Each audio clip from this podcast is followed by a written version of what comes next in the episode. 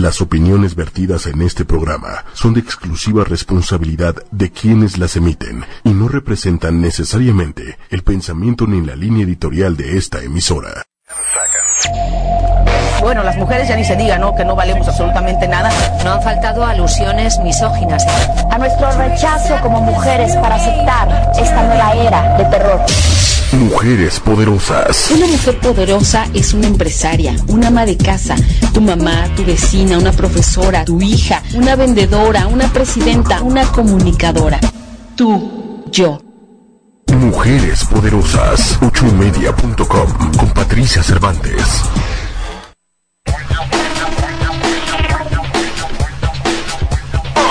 Responsabilidad de quienes las emiten y no representan necesariamente pensamiento ni la línea editorial de esta emisora.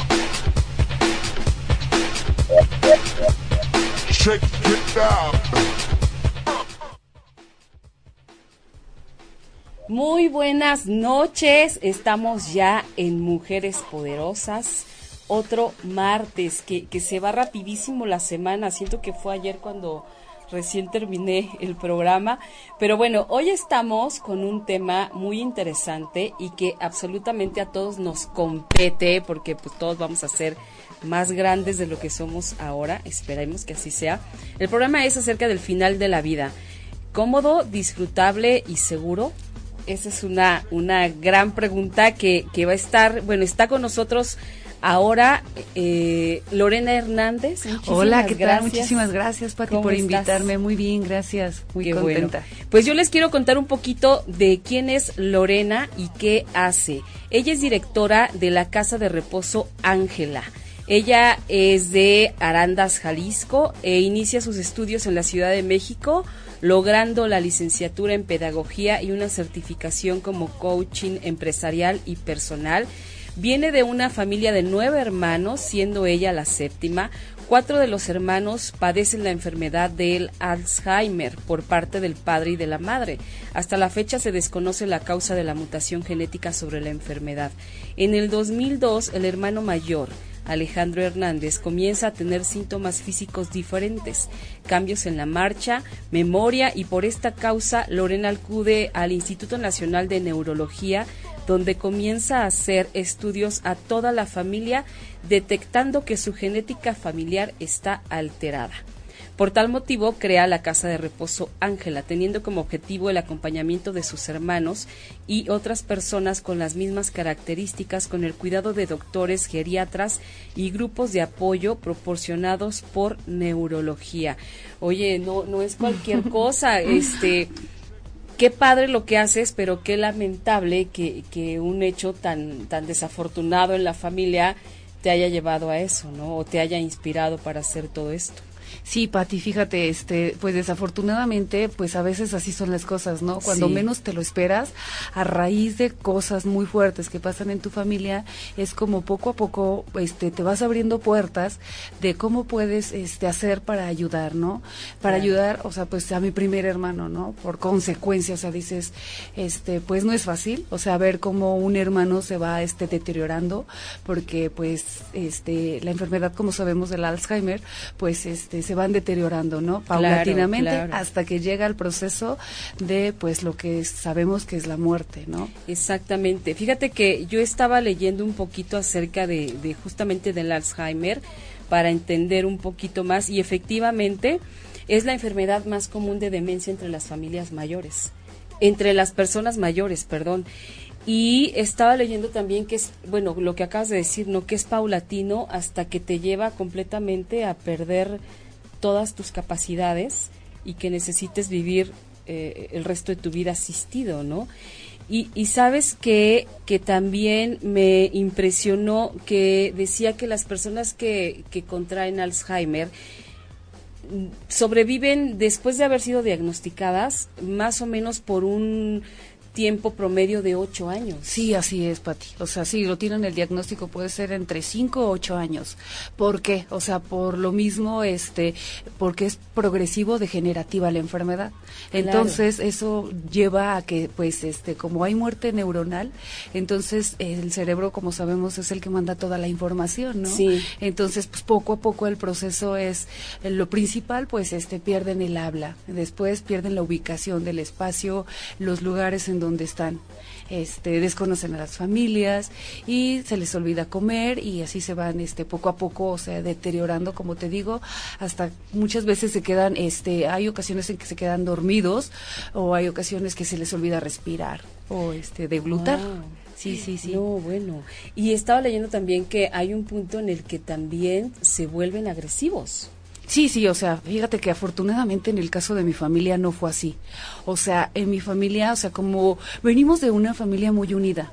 O sea, como eso fue una pauta por lo que yo creo que me ha de haber ayudado a mí esto de poner la casa de reposo. O sea, porque mis hermanos siempre tenían una actitud positiva, siempre tenían una sonrisa, aunque ellos ya no sabían lo que les estaba sucediendo porque estaban completamente en otro este en otro mundo, pero lo que tenían ellos es que siempre tenían una alegría.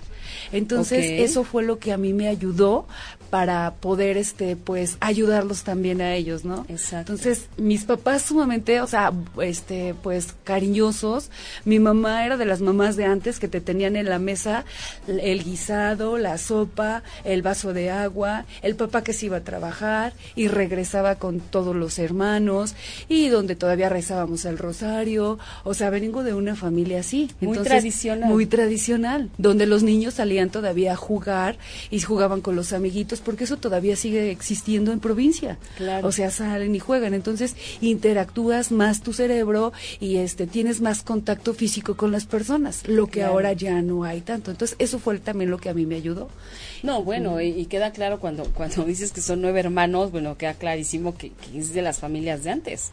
Sí, sí, sí, sí, por supuesto, no, sí, sí. Uno, y di que te fue bien. Sí, sí, sí. Oye, antes de continuar, me gustaría comentar a toda la gente que nos está oyendo por www.ochoymedia.com que nos pueden ver y escuchar también a través de la fanpage de ocho y media, igualmente por ocho y media en YouTube y en Twitter. Estamos por todos lados. Wow, fantástico. así que bueno, y listas para, para recibir también ya sus preguntas, toda la gente que, que quiera comentarnos algo, hacer sus preguntas, que tenga dudas, inquietudes, aquí estamos para recibirlos. Sí, claro ya tenemos algunos saludos. Edgar Carreño nos, nos saluda a, a las dos. Leonardo Albarrán, Alma Gloria, querida, muchas gracias. Saludos a la guapa invitada eh, Rose Boons, qué guapa y muy bien Lorena, así que también también tienes porras ya por aquí, ¿eh? ya también te mandan porras. Y bueno, ya para seguir, ya ya nos contaste de, de, toda esta tragedia familiar. Me queda la duda, digo, ya sé que, que no se sabe por qué, pero ¿cómo es que ustedes llegan a, a saber que esto es una mutación genética que hay en su familia? Pero además por parte de los dos de padre y de madre. O sea, esto es por herencia, o sea, o sea, ya este haciendo una una remembranza de todo lo que ha sucedido. O sea, yo estaba muy chica cuando mi papá fallece. Entonces antes no se tenía tan diagnosticado lo que era la enfermedad del Alzheimer. Entonces, este yo tenía 10 años, entonces pero después de que mi hermano empieza con estos síntomas de él era este contador. Entonces una persona donde todo lo mantenía súper ocupado, súper bien, súper limpio y todo, y cuando de repente pum, se hace cuenta que da un cambio completamente radical. Entonces, a partir de ahí yo acudo a neurología para saber qué es lo que le está sucediendo. Entonces, a él empiezan a hacer estudios donde este y o sea, le hacen una resonancia magnética donde detectan que sus neuronas están este muriendo y su cerebro se está haciendo más pequeño. Entonces, este pues yo dije, bueno, ya hasta ahí quedó. Había escuchado casos donde había familias que, o sea, donde eran siete o ocho y este de, de ellos seis les había dado la enfermedad del Alzheimer. Yo dije, no, no, este no es mi caso. Pero posteriormente, donde me doy cuenta de que viene otro hermano que era físico matemático con tres idiomas y donde empieza a tener los mismos síntomas y posteriormente el otro hermano este trabajaba en unas farmacias y donde llega la otra hermana, entonces dije, ¿qué voy a hacer? O sea, empecé yo a acudir a diferentes este casas de reposo y este, pero me daba cuenta que estaban carísimas. O sea, y dije, no, y había muchos lugares donde no me gustaban, o sea, cosas así. Pero llegó el momento donde este llegué a una y empecé a ver cómo eran las las cosas en esta casa de reposo, que dije, bueno, por el momento, o sea, esto es lo que a mí me va a funcionar. Lo llevé ahí y me empecé a mover, o sea, porque mi casa estaba un poco grande, entonces me empecé a mover porque dije, estas áreas están este de acuerdo para que aquí sea como un pequeño hotel, donde las personas pasen, eh, o sea, con calidad de vida los últimos momentos de su vida, ¿no? Pero, o sea, eh, enfrentarte hacia que estás viendo el desgaste de tu familia y enfrentarte a que tienes que tener otros, o sea, que vas a tener otros pacientes iguales que ellos. Y el proceso va a seguir, o sea, vas a seguir viendo desgastes en las personas, ¿no? Y sobre todo, pues el enfoque fue a personas mayores, ¿no? O sea, mi casa de reposo, ¿no? Para poderlos ayudar, para que convivieran, para que estuvieran ahí con mis hermanos, para que se integraran. exactamente. Bueno, y, ni preguntarte de, de qué cuánta cuánto trabajo debe ser. ¿A qué a qué te enfrentaste tú primeramente cuando cuando recién la iniciaste? Porque evidentemente cuando todos iniciamos algo ignoramos muchas cosas, ¿no? Y a veces eso que creíamos que iba a ser tan fácil resulta verdaderamente Híjole, toda una odisea. qué te enfrentaste tú cuando comenzaste? O sea, a que tenía que sacar un permiso como uso de suelo, a que me dieran un permiso en una delegación para ver si el lugar donde yo eh, vivía, o sea, estaba acondicionado para que pudiera ser una casa de reposo. Entonces, este, pues, a sacar todo lo que necesitaba. Eso fue en primer lugar. Posteriormente, pues sabía que tenía que tener este, pues un, un un estudio en primeros auxilios, o sea, tenía que ir a un curso para poder ayudar a los pacientes. Posteriormente, o sea, donde tenía salubridad te pide márgenes, reglas, donde las camas tienen que ser acondicionadas y los espacios tienen que ser acondicionados para las sillas de ruedas, las personas que no pueden caminar bien, pues que tengan este para poderse detener, este sus rampas, todo este tipo de cosas. Entonces, como ya lo tenía muy bien este visto con mis hermanos, porque era como un tipo de de casi casi geriatra con ellos que fui aprendiendo. Entonces, porque de todos, o sea, la enfermedad fue diferente. Igual es con los pacientes que ahora tengo. Entonces, ¿qué va a suceder? O sea, a mis hermanos los conozco, pero al siguiente paciente no sé ni cómo duerme, no sé si se me vaya a caer de la cama. Entonces eran días de no dormir y estarlo vigilando toda la noche porque pues empieza solo, o sea, no empiezas a tener ya trabajadores, ¿no? Entonces te vas enfrentando tú solita a todo este tipo de cosas, ¿no? Tú te levantas temprano, los bañas, les das su comida, este, vas aprendiendo mucho de ellos. Entonces, y vas aprendiendo a conocerlos. Entonces, es Además, ¿no? algo sí. Y no es un trabajo de, de la noche a la mañana. Eso, eso es bien importante que lo sepamos. ¿Hace cuánto la creaste tú, la, la, la casa de reposo? Ay, Pati, fíjate que tengo muy poco tiempo. Voy a cumplir dos años ahora, este, en febrero, pero ya casi está llena la casa de reposo. O sea, de boca en boca se ha ido pasando la información de que, pues, se les trata bien, de que, este, pues, van geriatras a trabajar con ellos, de que hay un doctor que los va a checar, hace una bitácora con ellos. Claro. Este, para que el, este, el familiar se sienta un poco más tranquilo. Tenemos música ambiental todo el día en la casa de reposo eh, ellos andan libres, o sea, no es como en otras casas que, que vi, o sea, hay muchas casas donde este, hay reglas, ¿no? Y los pacientes se tienen que acatar a esas reglas. En esta casa no, o sea, en esta casa ellos andan como si fueran a su casa y los trato como una familia. Entonces, eso es lo más importante, porque como te decía, como yo vengo de una familia muy unida, con mucho amor, entonces trato de darles a ellos lo mismo. Sí, que se sientan como en casa. Así es, que se sientan como en casa. Sí, yo les quiero contar que yo conocí a Lorena justamente por una gran amiga mía que este ingresó a su mamá ahí a tu casa. sí, a la casa así es, así Así como que así como es como así es como yo te conocí. De pronto ella me cuenta que ya habían metido a su mamá a una casa de reposo y yo, "Ay, no me digas" y tal, porque su mamá había estado como con problemas este un poco complicados de salud y, un poco desanimada y tal y de repente me comenta esto y a mí se me hizo como, como bien y aparte que haya ido contenta la señora, ¿no? Y la señora sigue contentísima. sí, sí. Pero aparte, padrísimo porque tú les mandas fotos de sus familiares. Ella me ha enseñado, pues me dijo, mire mi mamá aquí está en su clase, no sé qué, mi mamá aquí está haciendo no sé cuál. Entonces dices, qué padre, porque sí se ve el interés. Qué bueno que toques ese cariño. punto, Pati. Déjame te cuento algo. Cuando yo tenía a mi hermano en la, en la casa de reposo, o sea, yo quería que alguien me informara cómo estaba. Yo decía, qué ganas de ver una foto de mi hermano, cómo amaneció hoy. ¿Por qué? Porque ¿Por qué tomamos una decisión de llevar a una persona a una casa de reposo? Porque tengo que yo que ir a trabajar, tengo que seguir una vida normal. ¿Y qué puedo hacer? ¿Desde qué punto puedo ver a mi hermano para poderlo ayudar? Desde un punto donde él esté contento, donde él se sienta a gusto y donde yo esté contenta porque el lugar a donde lo llevé a mí me hace sentirme bien. Entonces, una foto, todo lo que yo quería que hubiera para mí cuando yo tenía a mi hermano en la casa de reposo, es lo que yo hago con los familiares. Les mando información de que ya llegó el doctor, de que están en su clase, de cómo están sonriendo, de cómo están trabajando, de cómo se pelean, porque es una forma de vida. O sea, ellos llegan a otro lugar. Es normal, es una convivencia 100% normal. Oigan, les quiero decir que nos salimos tantito del, del Facebook Live, se nos cortó, aquí hubo un problemilla. Ya estamos nuevamente y nos están preguntando de qué se trata el tema para poder hablar este, nos dice Edgar, y gracias Leonardo por, por tu aportaciones sobre el final de la vida. Exactamente es cómo, cómo queremos pasarlo, pero sobre todo eh, cómo podemos apoyar a nuestro familiar, a, inclusive a un amigo, cuando además de que está en esta etapa de la vida padece Alzheimer, ¿no? Que no es cualquier cosa. Entonces, y bueno, y tenemos hoy a Lorena con nosotros, Lorena Hernández, que ella es la fundadora y directora de la Casa de Reposo Ángela.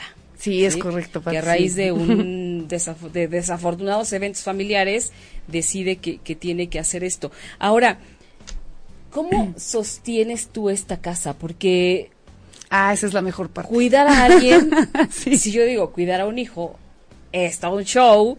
Imagínate cuidar a, no sé cuántas personas, pero además enfermos, pero además ya con cierta edad, que sus capacidades o su velocidad de hacer las cosas o su disposición no es la misma, porque a lo mejor un día amanecen de muy mal humor y no quieren hacer nada, ni comer, ni, ni que les hables, ni nada. O sea, necesitas un ejército sí de, claro de ángeles paciencia, completamente. sí mira este pues gracias a Dios o sea tengo a mi pareja que es para mí un ángel porque él fue el que así como que me aportó gran parte para que yo pudiera este eh, la casa ya estaba ya nada más era acondicionar la casa no entonces en todo me ha apoyado él. O sea me dice sí sí o sea eso es algo que tengo que reconocerle o sea porque desde el momento que empezó a ver la situación tan difícil de los hermanos, entonces que le dije, oye, tengo esta idea, ¿cómo ves? Quiero poner una casa de reposo para que estén ahí mis hermanos, estén acompañados por otras personas. Sí, sí, pues adelante, vamos a ver, a, ver qué sale, ¿no? A la,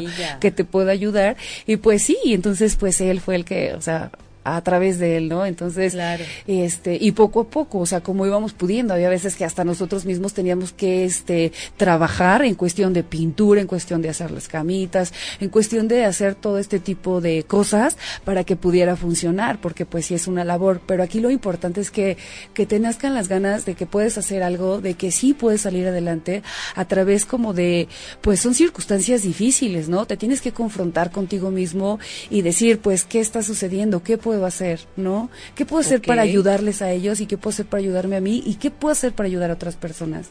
A través de la experiencia tan difícil que pasé. Claro, no, y que te quede la fuerza. Yo no sé a qué hora vives, Lorena. Esa fuerza me la da Dios, se los juro, no hay otra cosa.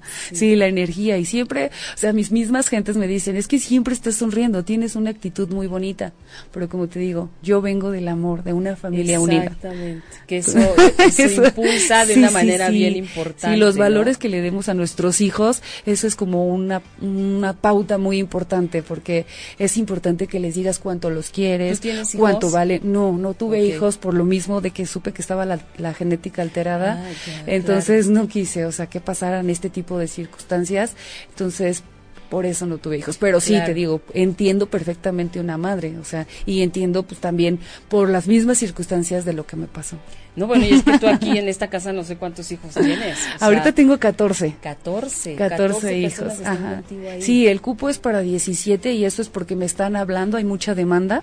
Entonces hicimos así como casi casi el patio lo ocupamos como una este terraza super super fashion para que pudiéramos tener otra habitación y poder poner otras tres personas en esa habitación. Qué maravilla. Mira, Berenice Camacho nos dice, ese tipo de hombres necesitamos. como tu esposo. Claro. Así de apoyadores. sí, este, lo mismo pues, digo. Sí, está padrísimo. Pues qué padre, porque bueno, te está apoyando hasta aquí. Aquí lo tenemos con nosotros. No se lo podemos enseñar, pero aquí está con nosotros. Sí. Pero bueno, a ver, ¿cuál es tu poder, Lorena? ¿Cuál es el poder de, de Lorena para hacer todo esto? Ya hablamos del amor, ¿no? Que eso de alguna manera se dio por naturaleza, ¿no? Porque de ahí vienes. Sí, claro. Pero, pero ¿cuál es tu fuerza? O sea, esa fuerza para salir todos los días adelante y, y, no desanimarte ante tanta este, enfermedad de pronto que, claro. rodeada, ¿no? Pues yo creo que el impulso son mis hermanos, o sea, por lo mismo, por lo que te digo, o sea, eh, yo no entendía muy bien las matemáticas y mi hermano, el que era físico matemático, me sentaba en sus piernas y me decía, a ver, Lorena, ¿cómo no las vas a entender? Esto es sumamente fácil. Nada más ven, siéntate aquí. O sea, ¿qué es lo que no entiendes? Entonces, es como, como un, un pago hacia todo, todo lo que se me dio.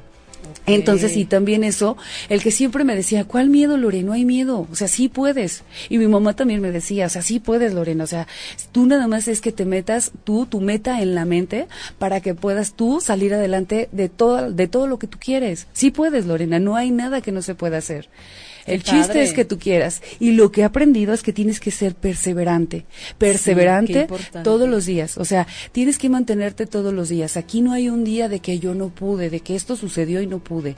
O sea, voy viendo cómo mis hermanos se están muriendo. O sea, estoy en diciembre, el 23 de diciembre, enterrando un hermano.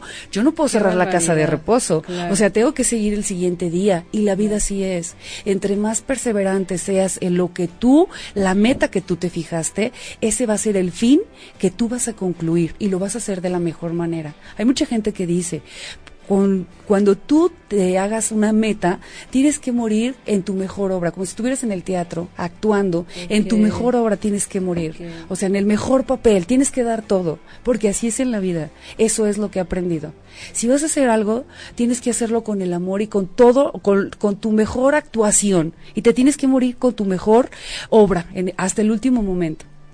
Qué maravilla. No, y sí, porque por ejemplo, muchos de pronto amanecemos medios downs y dices, ay, hoy me voy un poquito más tarde, ¿no? O lo que sea, pero pues tú no de que me levanto más tarde porque ya hay que se esperen, no, pues no. tienes ahí 14 personas Así es. a las que hay que atender, este, a las que, o sea, de que y nada de que, es 25, nada de que es 31, pues así es, todos los días, nada que es sábado, nada que es domingo, pero aprendes a darte cuenta que sí se puede, que sí se pueden hacer las cosas y que hay muchas cosas que nosotros a raíz de, pues, ¿cómo te puedo decir? De las ideas mentales que nosotros mismos o, no sé, paredes mentales que nosotros mismos nos vamos fabricando, son como limitaciones que te vas poniendo para no poder hacer las cosas. Porque hay veces, te juro que también, o sea, un día que digo, ¿qué, ¿con qué ganas de quedarme hasta las nueve de la mañana hoy? Pero porque me siento así, ya sabes, me levanto, verlos a ellos, haz de cuenta que es como mi medicina del día. Es que se convierten en tu familia. Así es. es tu familia, ¿no? imagínate si, si para ti ellos significan tanto, imagínate lo que serás tú en la vida de cada uno de ellos. Ay, qué linda. sí, debe ser impresionante. Cuando llego, o sea, los ojos con los que me ven, o sea, no sabes, o sea. Porque tú eres su contacto, tú eres su luz. Así es, o sea, sí, los, o sea, llego y todos se ponen súper contentos, súper alegres y eso es algo maravilloso. Esa es mi paga, o sea, créeme que también esa es mi paga y cuando, cuando tú haces algo por gusto, no hay cansancio, o sea, no es tanto como que llegas súper estresado y todo, hay cansancio pero no desgaste, o sea, no, es diferente como cuando vas a un trabajo y, y estás sumamente pues no, o sea, cansado, cansado, estresado. Aquí hay cansancio, pero no hay un desgaste. O sea, un cansancio como cuando haces algo. Qué diferencia. Que es diferente. Ajá. ¿Por qué? Porque lo estás haciendo con amor, porque es lo que te gusta. Claro. Por eso siempre es importante que lo que te vayas a poner en tu mente, que sea algo que te guste, una meta, algo que te agrade, no que lo hagas así como que tengo que hacer esto, porque no lo vas a hacer. O sea, te vas, te vas a enfadar. Tiene que ser algo que te guste. Entonces, desafortunadamente, pues yo descubrí una labor este que ni siquiera tenía en mente a raíz de la desgracia que pasó con mis hermanos, ¿no? Entonces aprendí a ver a la gente desde otro punto de vista y con el con amor. Pues, como te digo. Entonces, para mí ellos son mi solecito de todos los días. No, bueno, tú eres un solecito de, cada minuto. Como se les ocurre cada cosa, aprendes a vivir con ellos. O sea, te digo, es que son maravillosos. Aprendes. No, que, mira, no, no, tengo la menor duda. la mamá de mi amiga que está ahí, ahí en tu casa de retiro es una señora divertidísima, de lo más ocurrente, de lo más hermosa, tiene unos ojos maravillosos. O sea, imagínate eh, eh, cómo te ven ellos a ti. Sí. O te lo vuelvo a decir, no es cualquier cosa. Oye, quiero quiero leer algunas cositas que ya nos están poniendo. Bobby Elizalde dice, hola, felicidades, Pati, por el programa y el tema. Sobre todo, felicidades a Lorena, tu invitada. Supo desde su amor y con resiliencia construir aún y con las circunstancias. Claro que sí. Bobby, Bobby Elizalde otra vez, querido, Bobby, dice, ¿cómo se llama la casa de retiro? Me gustaría su contacto. Tengo un grupo de cuentacuentos que podríamos ir a leer y de cantantes que pueden ir a cantarles oh, ocasionalmente. Qué padre, por supuesto que sí. Mm. Vamos a, decirles, este, ¿dónde te encuentran, Lorena? ¿Dónde está? La, la casa se llama Casa de Reposo Ángela. Sí, es correcto. dónde está y cómo pueden hacer contacto contigo para Ah, claro que sí. Este, nosotros estamos hacia el sur de la ciudad, lo que es este Avenida Toluca. Es como referencia está la Universidad Anáhuac del Sur, es un poco más arriba. Este, la calle se llama Calle Roble, Manzana 10, Lote 13, en una colonia que se llama Torres de Potrero. Okay. En la delegación Álvaro Obregón. Ok. De todas formas, eh, Lorena, cuando, cuando tengas chance, entre hoy y mañana, revisas el video para que ahí mismo les escribas la dirección. y Bobby, yo te paso el, el, número de Lorena. Con Gracias, claro, claro, por supuesto. Eh, bueno, tenemos más comentarios. Héctor Herrera, saludos Pati a tu invitada. Saludos, querido Héctor, que además nos fuimos a tomar un café hace poquitito. May Prado Fita, saludos Pati, excelente programa. Alan Montes, saludos Arturo González. Este, pues no sabemos quién es Arturo González, pero saludos Arturo González. saludos Arturo González. Berenice Camacho, Bobby Elizalde, ojalá si pueda ir, harás una gran labor. Bere le dice a Bobby. Roy Mancera, mi abuela está en esa casa y con dos semanas de reposo la veo muy feliz. wow. Mira, pues qué mejor testimonio. O sea, comprobadísimo que ahí se la pasa la gente muy bien. Deberías hacer una para más jóvenes. no, sí, sí, claro. fines de semana. sí, claro, por supuesto que sí estaría para adolescentes y te mando a mi hija. sí, sí, por supuesto, sí estaría genial eso, sí, sí, me Oye, pero bueno, vamos a seguir con el el tema porque todavía hay muchas preguntas. Eh, ya hablamos de que atiendes ahí a, gente con, con, Alzheimer, ¿no? Pero bajo qué otras características también recibes a personas? Este, también tengo personas que tienen demencia senil, como les digo, y personas que tienen esquizofrenia. Tengo una chica de 44 años que tiene esquizofrenia, súper joven. Y un, oh, también es un señor de 64 años, también este, él sufre de, este, de esquizofrenia. Entonces, pues ahorita son este, tres enfermedades que son con las que yo estoy tratando, ¿no? Con Alzheimer, demencia senil y con esquizofrenia. Entonces, que he ido aprendiendo, también me he ido metiendo un poco más acerca de qué es la esquizofrenia, este, cómo es cómo puedo ayudar a estas personas a través de películas, a través de internet, este, y son personas también, pues me doy cuenta, muy inteligentes. O sea, porque te retan con la mirada y son personas así como que posteriormente te da risa, ¿no? Porque también así como que no les gusta mucho que los abraces, que les digas cosas bonitas, porque yo soy mucho así de halagar a la gente. Entonces, este, pues con eso le digo, ay, qué bonitos ojos tienes, Magdalena, porque así se llama una de mis chicas. Y este y sonríe y se pone roja, roja, ¿no? Entonces empiezas a ver, empiezas a descubrir que hay una personita que está ahí, que se protege y este y pues eso es maravilloso porque los empiezas a ver desde otro punto de vista, como dices, como familia, exactamente. Sí, y sabes que qué padre que existan estos lugares y que bueno, al final la gente tenga la opción de llevar ahí a su familiar, porque muchas veces entre la falta de tiempo, la falta de ganas, la falta de cariño, eh, muchas veces estas personas enfermas son maltratadas por la misma familia. ¿no? y, esta es la parte donde dices, pues no está tan justo, ¿no? Porque cuando esta persona estuvo sano, pues tal vez te cuidó, claro, tal vez se ocupó de ti y, bueno, eh, es es absurdo, pero a veces no, no pagamos todo lo que hacen por nosotros, ¿no? Entonces, claro. cuando tienes esta opción, dices, bueno, pues si no lo quiero cuidar, pues la llevo a un lugar donde sé que, que sí lo van a hacer, ¿no? Y lo van a hacer de otra manera, desde, desde el amor y desde el respeto. Sí, sí, sí, claro, claro. Ahí también, pues, o sea, cuidamos mucho, o sea, su alimentación en todos ellos. Esto es algo también importante porque, o sea, sabemos que las personas mayores ya no pueden comer cualquier cosa, ¿no? Entonces, tienen que llevar una dieta, este, entre verduras. Tenemos nutriólogos también ahí para que, pues, ellos también, este, pues, se sientan mejor, este, todas sus funciones, o sea, dentro de lo que cabe. Fíjate, Pati, algo bien chistoso que, este, a raíz de que casi voy a cumplir dos años, la gente no se me ha enfermado de gripa. Qué buena onda. Entonces, y aparte del doctor que va y los ve, o sea, todavía me dice que tengo, este, pues a mis pacientes muy sanos. Me dice, tienes una población muy sana, Lore, déjame felicitarte. Entonces, ¿por qué? Porque tratamos de hacer las cosas como se debe, ¿no? De la mejor manera. Claro, todos los días, para ti es ir aprendiendo algo con cada uno de ellos. Entonces, este, sí tratamos de que, pues, que, como te digo, de que estén de la mejor forma, ¿no?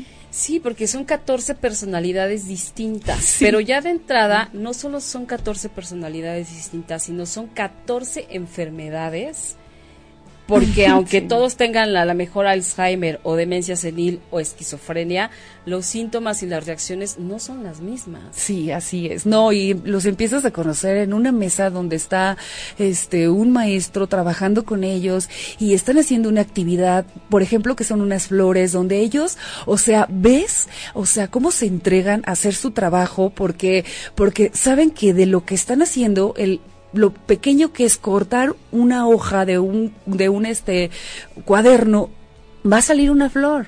Entonces van viendo cómo se va formando la flor y eso para mí es súper importante porque al tener ellos imaginación están teniendo aislamiento, están teniendo comunicación con su cerebro y están ocupados y están teniendo una motricidad fina donde ellos están trabajando. Entonces, donde su desgaste va a ser más lento. No se va a quitar, no se quita todo este tipo de cosas, pero sí es más lento porque van aprendiendo cuando ellos toman la cuchara para comer, no se les va olvidando que, están haciendo todo este tipo de ejercicios. Pero los ves en una mesa y son como niños, o sea, practicando lo que la maestra les está enseñando y trabajan todos. O sea, hasta el que no sabe muchas veces se quiere esconder o, no hay el que te dice, ya me cansé, ya me anda de la pipí, ya me voy.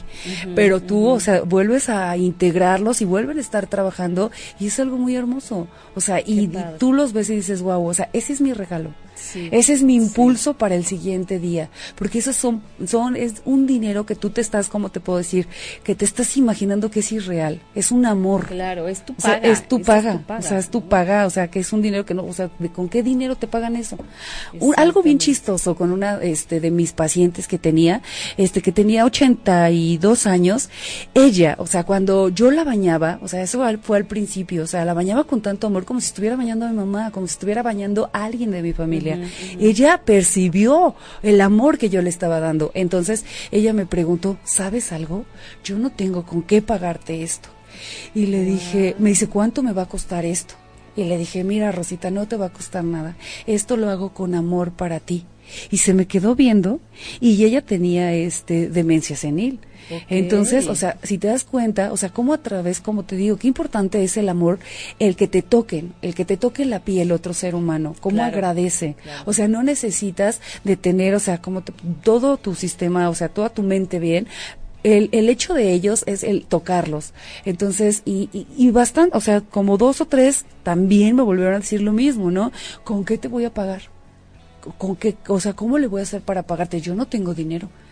no estás haciendo nada. O sea, fíjate la manera de verlo. O sea, seguramente nadie los tocaba, seguramente nadie se ocupaba de ellos, que creía que si alguien lo hacía era porque tenía que pagarles, no, no por voluntad, no por cariño, no por apoyo, no por ayuda, sino híjole, pues, yo creo que ya está haciendo sus cuentas, ¿no? Ya ver en la semana cuánto me sale, porque cosas así, cosas así, o sea, entonces, y eso vas aprendiendo de ellos y eso es algo muy bonito. Y luego, ¿qué crees, Pati? Te dicen gracias, pero unas gracias me dicen que Dios te lo pague. Gracias. O sea, y eso también, pues, eso es algo muy hermoso. O sea, créeme que eso es lo que te digo que es el impulso de día a día, ¿no? Entonces, vas aprendiendo cosas muy hermosas. Trabajar con otro ser humano cuando se va deteriorando, vas aprendiendo a verlo desde otro punto de vista. Eso te ayuda. Mucho. Y, sabes qué? que también está esta parte de nadie estamos exentos de nada. Exacto. Absolutamente de nada. Esto no quiere decir que hay en mis genes no existe, pues quién sabe, y quién sabe si de repente algo salga y, y toma que, que te pasa sí, algo, ¿no? Entonces, así. este, pues mira, lo mejor es, es entenderlo, es portarnos bien, es apoyar, es eh, ver qué también podemos hacer, ¿no? Porque, como te decía antes de entrar al aire, o sea, al final para empezar, todos vamos para allá, ¿no? A, ser grandes, a ser gente de la tercera edad, gente mayor. Y, este y qué bueno porque si no querrá decir que te quedaste antes por ahí no pero pero es como empezar a ver qué puedo hacer yo porque yo algún día voy a estar ahí y porque cuando yo esté ahí quisiera que hubieran más lugares, más cosas, más personas que me pudieran apoyar, que hicieran mi vida de manera distinta y más aún si estoy enferma de algo así. Claro, claro. Que no es cualquier cosa. Sí, sí. no es cualquier cosa, no es como como empezar a dejar de ver o de oír porque te quedan otras capacidades, ¿no? O sea, con el Alzheimer vas perdiendo, vas perdiendo, vas perdiendo, o sea, hasta que pues, te mueres, ¿no? Sí, sí, no, y te digo, o sea, aprendes cada cosa, o sea, igual aprendes que cuando llega este un gente, o sea, a ver la casa de reposo para algún familiar, ¿no? Va siempre, o sea, cuando llevan acompañados de otra persona, o sea, te das cuenta, o sea, un señor me dice, híjole, no, no, no, se queda viendo a todo, a todas las personas de la casa de reposo y me dice, yo no quisiera llegar a esa edad. El señor como con 45 años, entonces tú dices, bueno, ya está empezando a ver, o sea, algo que tú dices, no, no, pero, o sea, ya se está limitando, ¿no? También este tipo de cosas que, o sea, que, que ves en la gente, entonces... Claro, pero, pero el decir, yo no quisiera estar ahí, pues, nadie, pero, mira, mejor portémonos bien porque no sabemos estar yo peor. sí, sí, sí. Entonces, y hay muchas cosas que vas viendo cómo te puedes sentir mejor, cómo te puedes, al desprenderte de tu familiar, al tomar esta decisión, al llevarlo a un lugar donde te dé una confianza, donde te dé una seguridad, o sea, eso también es bien importante, ¿no? Y este, y vas aprendiendo día a día, ¿no? Entonces, y a través, así como lo dices, o sea, a través de que una persona llevó a su tía, la otra le platicó a fulanita y luego a su tanita y así es como se van enterando que existe una casa de reposo, ¿no? Ajá, porque hasta un niño que tengo que se llama Juan Francisco es súper lindo, ¿no? Este, él tiene este 34 años, él se le murió su mamá y se le murió después su tía, ¿no? Entonces él me dice mamá, me dice, entonces Dios te mandó a ti porque tú eres mi mamá y se pone súper contento porque él siente que yo lo voy a proteger y que yo estoy ahí para protegerlo, ¿no? Entonces, este, pues a los 20 días de que se le murió a la tía, este, el tío decide llevarlo a una casa de reposo, se entera de mi casa y este, y hasta nosotros fuimos por Juan Francisco, ¿no? ¿Y qué tiene Juan Francisco? Juan Francisco nació, este, con un, este, ¿qué fue lo que le dio? Mm, como un tipo de embolia a Juan Francisco. Ah, Entonces él no se puede mover ni de sus manos ni de sus pies, está en una silla de ruedas. Entonces, pues le daban muy poco tiempo de vida y Juan Francisco ahorita tiene 34 años. Entonces él siempre quiso ser un locutor de radio. Ahorita que me vine, o sea, me dice, mamá, dime por favor dónde vas a salir, porque yo te voy a oír. Desde la mañana estaba súper inquieto para darse cuenta dónde iba a salir su mamá. No, bueno, ahorita que estás hablando de él, a estar, pero como loco. Sí, sí, o sea, súper contento. Entonces, ahí empiezas a ver cosas diferentes y empiezas a apreciar, te digo. Entonces, ya no nada más tenía hermanos, ya no nada más, o sea, ya voy que, o sea, con más gente a mi alrededor, más angelitos conmigo. Eres imparable. Oye, Leonardo Albarrán, este, bueno, nos deja unos comentarios que igual podrían interesarte. Gracias. Te pones claro, claro, por supuesto. Sí, sí, sí. Jaime Lugo, es que cuando el cuerpo se empieza a desvanecer somos más alma. Saludos, doctora, bonito programa. Gracias, mi querido doctor Lugo. Alma Gloria, muchas gracias. Dice, muy lindo tema y programa. Elba Ruiz, muchas gracias. Karen, hola. Carly Lara, Carly Lara, espero poder ir a visitar a mi abue ahí pronto. Saludos y, felicidades. Claro, Mira, que, nos está escribiendo gente que tiene ahí que está que está este con, con sus familiares ahí contigo. Ahora, ¿cada cuándo un familiar puede ir a visitar a, la persona que está contigo. Fíjate que también esto es algo importante, pues este aquí, o sea, por lo regular pueden ir ellos el día que quieran, ¿no? Entonces, lo que pues porque sé, como por experiencia propia, o sea, que a veces pues tú naces, bueno, tú este te despiertas con la idea de ir a ver a tu familiar, algo se te presenta y ya no pudiste hacerlo. Entonces, si yo meto reglas de este tipo, entonces pues el familiar va a decir, "Chin, y era el único día y ya no lo voy a poder hacer." Entonces, yo abro este pues todos los días para que ellos puedan ir a visitarlos, porque también es bien importante que estén con ellos, que interactúen, que convivan, este, que los saquen a pasear, que no se pierda el contacto, no se pierda el contacto, así es. Entonces pueden ir desde las 10 de la mañana hasta las 6 de la tarde. Y eso, o sea, yo puedo ir en ese rango sin avisar, o sí, claro, por supuesto, sí, sin avisar, tocas y a cualquier hora ahí estamos. Nosotros, o sea, somos transparentes en todo lo que hacemos, tratamos de hacer las cosas pues de la mejor manera, no somos perfectos, vamos aprendiendo día a día, pero lo hacemos de la mejor manera, junto con los pacientes, con los familiares, porque también pues tenemos que ir haciendo una familia con ellos, ¿no? Entonces, pues este sí, pero aquí las puertas están abiertas a cualquier hora. Padrísimo, padrísimo. Oye, y mira, a ver, ¿qué mejoras o beneficios podemos obtener llevando a un familiar a una casa de reposo? Ay, Pati, pues bastantes, pues como familia, yo como familia, dejemos a un lado a, mi familiar que llevé yo como familia o mi familia y yo, ¿qué, ¿qué, pasa con nosotros? No, Pati, pues, o sea, el hecho de que, este, dices, chin, tengo que salir a la calle, tengo que ir a trabajar y lo voy a dejar solo en casa. Este, no sé, porque ya son personas mayores, sabemos que van perdiendo, este, pues, sus sentidos, sabemos que se pueden resbalar, se pueden caer y si lo dejamos solo, ¿qué va a suceder, no? O dices, 15 minutos nada más me voy a tardar, voy rápido aquí y lo voy a dejar solo. Entonces, el beneficio es que siempre van a estar acompañados, que se van a mantener haciendo actividades, que se van a mantener haciendo ejercicios porque hay caminatas y también va un padre, que eso es algo importante, y les va a dar la comunión. Va gente de la iglesia y ellos se ponen a cantar este alabanzas a Dios y este y hay gente, por ejemplo, este Magdalena que pues ella no es católica, pero o sea, siempre está la expectativa de qué sucede ahí adentro. Entonces es que ya te distrae, tan solo el hecho de, ver cómo cantan y bailan pues, Entonces esos esos son beneficios que ya pueden tener las personas y luego fíjate y también, o sea, mi idea es porque tengo, o sea, está bastante grande la casa de reposo, o sea, no nada más es para de 24 horas. Mi idea es de, de entrada por salida también, ¿para qué? Ah, porque como hay talleres ahí con nosotros, entonces es importante muchas veces, ¿qué hacemos nosotros que estamos sanos para poder seguir funcionando el día a día? Pues nos vamos a hacer ejercicio, nos tomamos una taza de café, convivimos con personas es lo mismo que puede ser una persona mayor. Puede ir a convivir una hora, dos horas, este, tres horas que la hija está trabajando, que no necesariamente dices, bueno, no los voy a dejar de 24 horas. O sea, los puedo dejar de entrada por salida.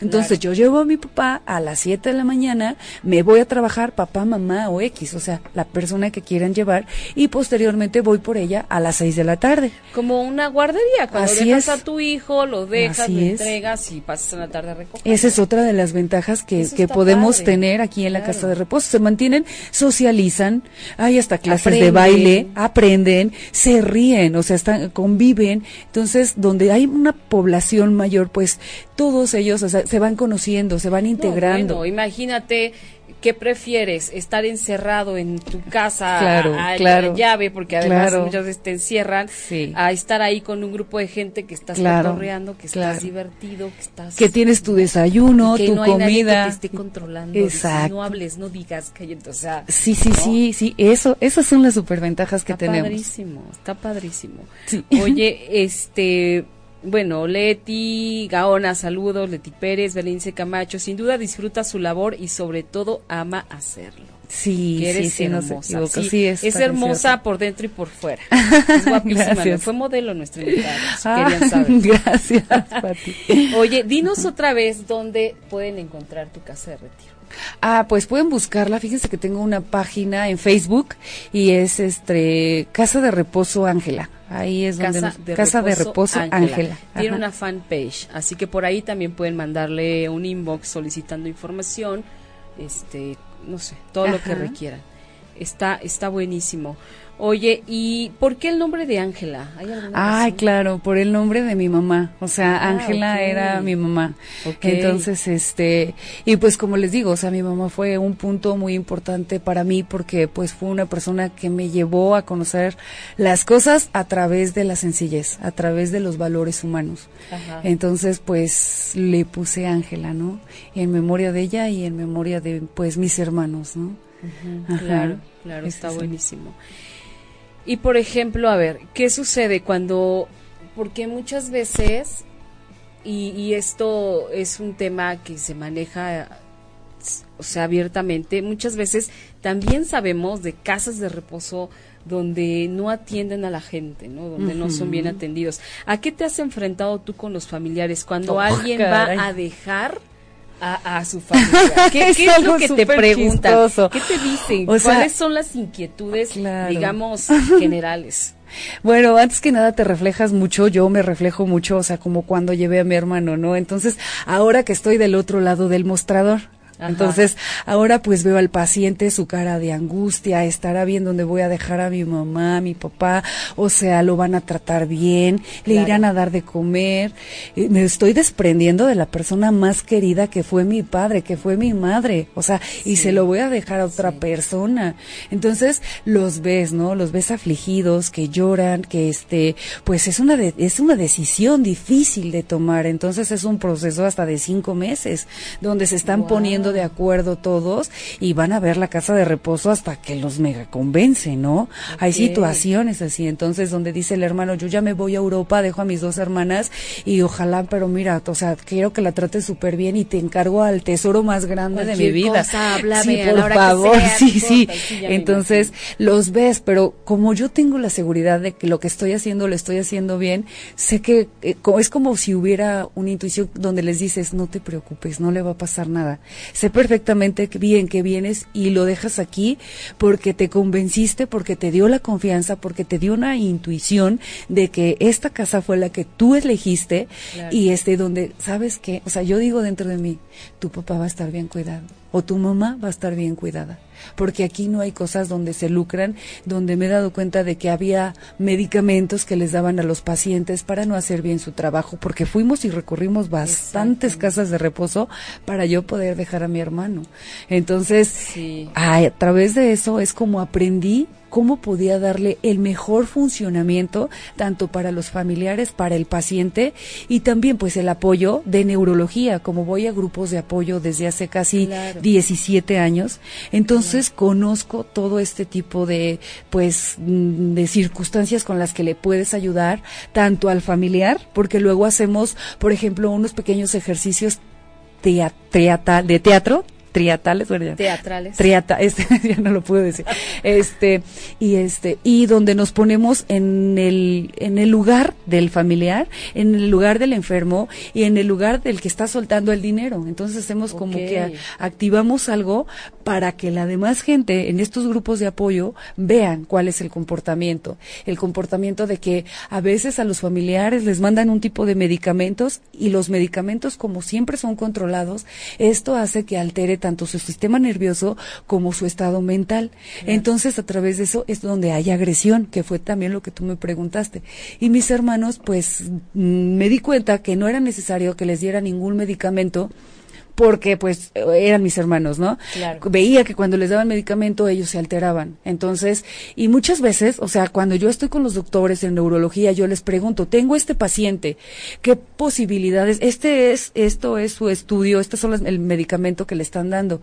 ¿Qué le puedo yo aportar al paciente, al familiar, para que le cambie el medicamento? Porque yo veo que en, en cierto tipo de horas él presenta este una alteración donde tiene así como que se enoja, como que es otra persona, ¿no? Que actúa de diferente forma. Entonces ya me van diciendo, dile al familiar que esto, o sea, se lo, o sea, que puede decirle a su médico que qué pasaría si le dan este tipo de medicamento. Okay. Entonces es ahí donde también okay. este los vas ayudando, los vas reforzando, pero a través, como te digo, o sea, de que tuve que hacer todo un espectáculo en mi vida para poder aprender cómo ayudar a otro ser humano. O sea, desde el otro lado del mostrador. No, pues qué maravilla y gracias por hacer todo esto, porque no cualquiera se avienta este paquetazo. Sí, porque son porque vidas de has personas. tenido que aprender de un montón de cosas. Sí, así Para es. poder estar donde estás ahora, ¿no? Sí, sí. Mira, vamos a leer otro comentario de Leti Gaona. Nos dice, excelente labor. Nunca se sabe cuándo se pueda necesitar para algún familiar y sobre todo tener la confianza de que estará en buenas manos. Gracias. Exactamente. Sí. Lo, justo de lo que lo que hablábamos, ¿no? El, el, confiar, el soltar, ¿no? Sí, sí, a la persona que tú más quieras. O sea, pues no, no es tan fácil. Pero después, o sea, fíjate, el otro lado de la moneda, a veces tengo que estarles hablando para que vayan y vean a sus familiares porque al principio lloraron sí. porque fueron y este Pero y los iban a ya dejar que estaba, que estaba bien, bien. Ay, bueno, entonces no, está bien cuidado no, no, pasa nada o sea pasan hasta cinco meses y ya no Ay, los van no, a ver sí o sea los primeros dos meses súper bien y después cinco meses entonces sí tengo que hablarles por teléfono y Oigan. decirle oye o sea ven a verlo Dense porque una vueltecita, ¿no? necesitan verlos o sea, claro. pero fíjate que esta parte que tú haces, este, y lo sé porque mi amiga me enseñó la foto, les mandas fotos. Entonces, a mi amiga le mandaste una foto donde su mamá está haciendo una manualidad. Ajá. ¿no? Y otra donde me parece que está eh, escuchando misa o no sé qué cosa está haciendo, ¿no? Algo sí, así. claro. Entonces, yo ve, ver a mi amiga tan contenta de haber Ajá. recibido esas fotos, eso ah, también le da tranquilidad hermoso, a la gente, porque estás viendo a la persona y obviamente uh -huh. conoces sus reacciones, conoces sus caras, sabes si está ah, enojado, si está triste, claro. si quería llorar, o sea, y, y, mi amiga feliz enseñándome, mandándome las fotos, o sea, mira ahí se sí. va mi mamá, que estaba no sé qué, ay, está qué trabajando, pues con sí. eso, o sea, ella se va desprendiendo más fácil y se siente tranquila en el lugar donde está, porque muchas veces por el hecho de que dejas a tu familiar, tú estás en un restaurante y estás comiéndote algo y dices, ¿y estará comiendo mi mamá? Estará comiendo a la persona que dejaste en el lugar donde lo dejaste, claro. porque te viene como un flachazo de eso, ¿no? Sí, Entonces, claro, con este no? tipo de imágenes que yo les mando y de información, es para que se sientan tranquilos, para que vean que, o sea, Muchas veces en México no tenemos este tipo de culturas, de que podemos llevar a, a, las personas a una institución donde esa institución nos dé la confianza, donde claro. veamos que sea una, este, que esté recomendada por otras personas que ya han llevado ahí a los pacientes, que este, que conocen más o menos cómo es la situación de la casa de reposo, cómo les, se les ve la actitud a los demás pacientes, porque también claro, eso tiene mucho eso que ver. Sí, porque exacto. si los ves sentados viendo la la televisión y todos dopados, dos pues aquí, dos, dices, no, ¿cuál gracias. es el trabajo que hace esta gente, no? Claro. Entonces, pues acá no, acá los ves caminando, unos están en su recámara, otros andan en el baño, o sea, cuando no es una hora de que hagan actividades. Claro, son teniendo personas, una vida normal. Así digamos, es, son personas ¿no? normales, vigilados por todos mis trabajadores, que también, claro. pues hay otro punto de donde tengo mis trabajadores que para mí son personas excelentes, porque también ahí tiene mucho que ver de que se preocupen por eh, la persona por la que están cuidando, que les guste la labor que están haciendo. Claro. Entonces, todo eso, esto es un grupo de personas donde tenemos que dar lo mejor de nosotros para ellos.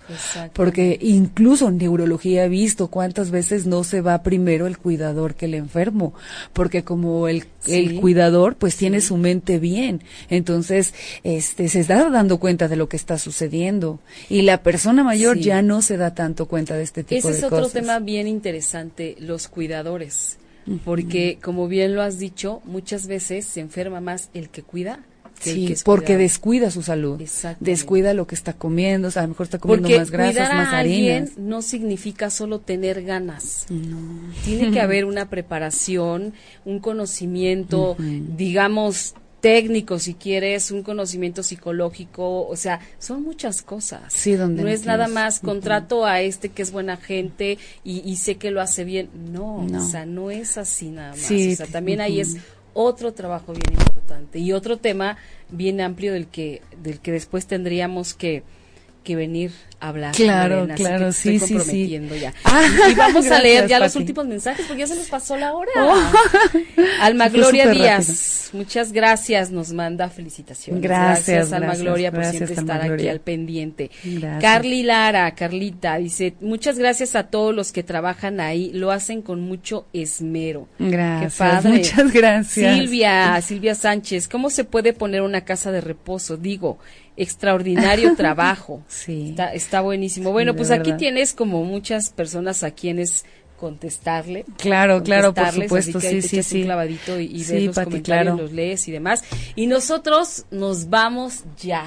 Ay, se muchas acabó, gracias, Pati. Infinitas gracias. No, gracias a ti por estar aquí, por, por compartir tu experiencia, pero sobre todo por ocuparte de, de, este sector y hacerlo además de la manera tan impecable como lo haces. Gracias. Muchísimas gracias. Muchas gracias. Y entonces nosotros nos vemos y nos escuchamos nuevamente mañana en Todo es una señal con Hugo Pereira y Patricia Cervantes. Mañana estará con nosotros Concha León Portilla hablando de ser viejo está de moda. Es un tema también súper interesante. Muchísimas gracias, les mandamos besos. Gracias, besos a todos, gracias.